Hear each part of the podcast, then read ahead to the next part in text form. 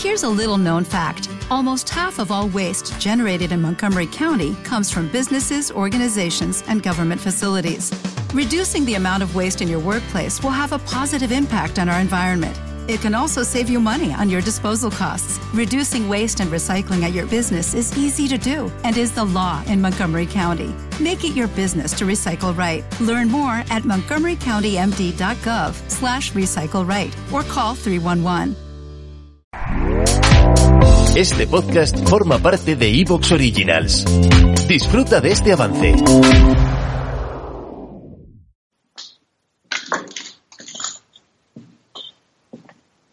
Hay cascotes, por tanto es una zona deteriorada, es decir, no, no se ha conservado como otras partes del palacio, hay unas partes abandonadas. Sí, es que sobre todo esta planta que te comentaba, Iker, está prácticamente abandonada, es decir, eh, la zona de las exposiciones son principalmente la planta de abajo y este lugar en concreto, las paredes están desnudas, casi puede verse el yeso, eh, todavía el suelo, en muchos lugares se conservan los suelos originales y lo que más impresiona es que eh, todas las salas, todas las estancias están comunicadas, con lo cual yo voy entrando y es como, pues como te decía, ¿no? Como un laberinto, uno no sabe por dónde entra y por dónde va a salir. Y, la verdad es que la visión ahora mismo, Iker, de la penumbra al fondo es muy, es verdaderamente incómoda, porque es un espacio tan abierto, además hay cambios de temperatura constantemente, hay zonas donde hace mucho más frío que en las zonas anteriores y, bueno, pues ocurre constantemente esto que me está pasando ahora mismo, que no sé muy bien la zona en la que estoy ni, ni cómo llegar al vestíbulo principal, ¿no? ¿Se han visto cosas también donde tú estás ahora? Sí, sí, esta zona, mañana hablaremos con la, con la testigo, que era una, un miembro del, del, equipo de turismo, tuvo que venir aquí también para un tema de, de, de, algunas, de algunos objetos que tienen almacenados, porque aquí, aquí se almacenan también objetos.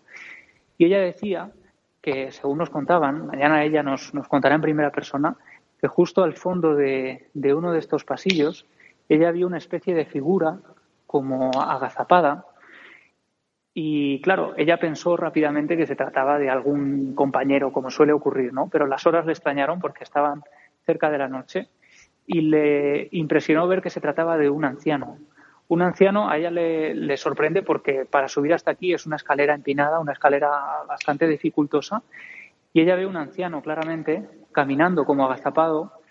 Ella va rápidamente, se dirige rápidamente a esta estancia a la que yo me estoy dirigiendo ahora mismo y descubre que no hay salida, no hay salida posible. Es una de las estancias de las esquinas, solo tienen una puerta de entrada, que es la misma puerta de salida. Ella ve al anciano moviéndose, desplazándose por, esa, por esta habitación y cuando llega allí la habitación está vacía, como ahora mismo. Has hablado de sorpresas. Te referías, eh, Javier, a, a, esa especie de concordancia ¿no? entre lo que ha visto Aldo sin ningún tipo de información e incluso sin tú haber entablado conversación con muchos de los testigos. ¿O es que han pasado más cosas, más sensaciones? Una sensación por la que veo eh, hay prioridad en este caso por parte de Aldo y no son normales de, inquietud, ¿no? De, pasarlo mal, de una sensación, re, reitero, que, que, no es amable o que no es neutra, como en otros casos, sino algo especialmente agobiante, quizá. Sí, eh, él además eh, comentaba en un principio, cuando estábamos en esa primera planta, que tenía la sensación de una impregnación de una figura que él ha descrito además perfectamente y que tenemos que investigar, pero ya nos ha sorprendido porque Goya, por ejemplo, estuvo aquí, ¿no? Ajá. Y hizo algunos de los famosos eh, retratos de, de, los infantes que vivieron en este palacio.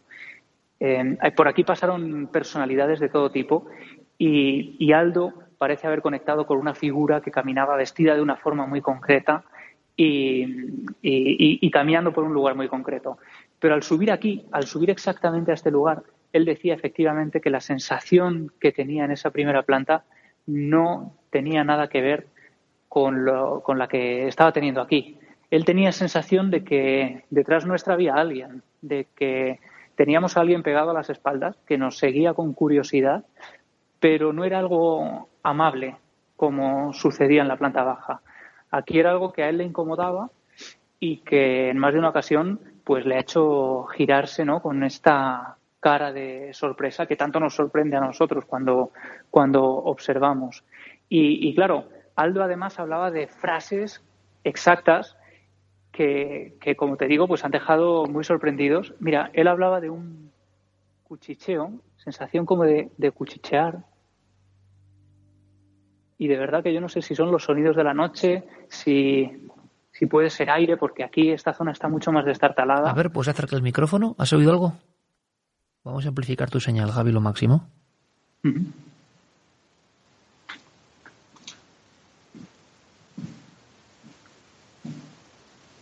No.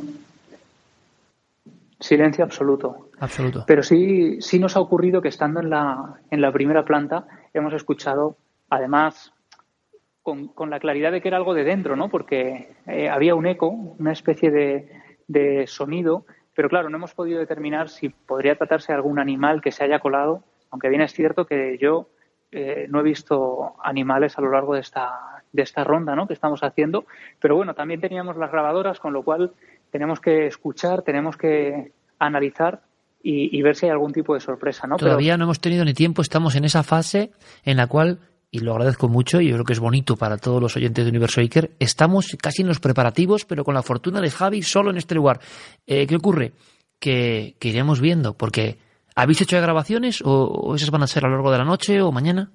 Sí, hoy hemos dejado la grabadora en varios momentos en el edificio, en diferentes zonas que llamaban la atención de Aldo, eh, pero no hemos podido escuchar nada. Desde luego tenemos eh, otra jornada ¿no? para seguir haciendo investigaciones, para intentar eh, bueno, yo cuando llegue hoy a la habitación, al hotel, seguiremos escuchando lo que hemos obtenido para intentar focalizar, ¿no? Y yo creo que es la suerte de poder pasar aquí varios días, que además el ayuntamiento eh, haya tenido a bien confiar en nosotros, ¿no? Y permitirnos investigar a lo largo de varios días y, eso nos va a permitir focalizar en los lugares que más nos llaman la atención. que todos tienen conciencia común de lo que está pasando, que no es una cosa de dos testigos aislados, sino que todos han hecho piña en ese aspecto. Sí, sí, además ocurre como en tantos otros lugares, Iker. Eh, hay gente que ha vivido cosas y no lo ha contado, pensando que, bueno, pues podría tratarse de algún tipo de alucinación, de alguna experiencia personal o de cualquier cosa, porque en un sitio así también he de reconocerte que, la sugestión debe jugar muy malas pasadas. Pero claro, cuando de pronto surge alguien que se atreve a dar el paso, relata la visión del niño, porque una de las primeras cosas que se cuentan es esa imagen del niño correteando por las escaleras y, de pronto la gente se da cuenta de qué es lo que han visto ellos, lo que han escuchado ellos, ¿no? Pues es cuando muchos empiezan a hablar y, empiezan a relatar este tipo de experiencias y se dan cuenta de que no son ni mucho menos los únicos. Una de las primeras cosas que se cuenta eh, de manera abierta es que algunos vecinos han visto cómo a lo largo de las ventanas de este edificio, porque el, palacio se encuentra en lo alto de un montículo, se ve desde el pueblo, desde algunas zonas del pueblo, y los vecinos de los alrededores en varias ocasiones han visto cómo una figura parecía caminar con una luz de vela, con una luz de candil, cuando el edificio estaba totalmente cerrado, cuando estaba prácticamente en muy mal estado de conservación antes de que el ayuntamiento decidiera utilizarlo como un centro de arte, ¿no? O sea, que hubo reformas.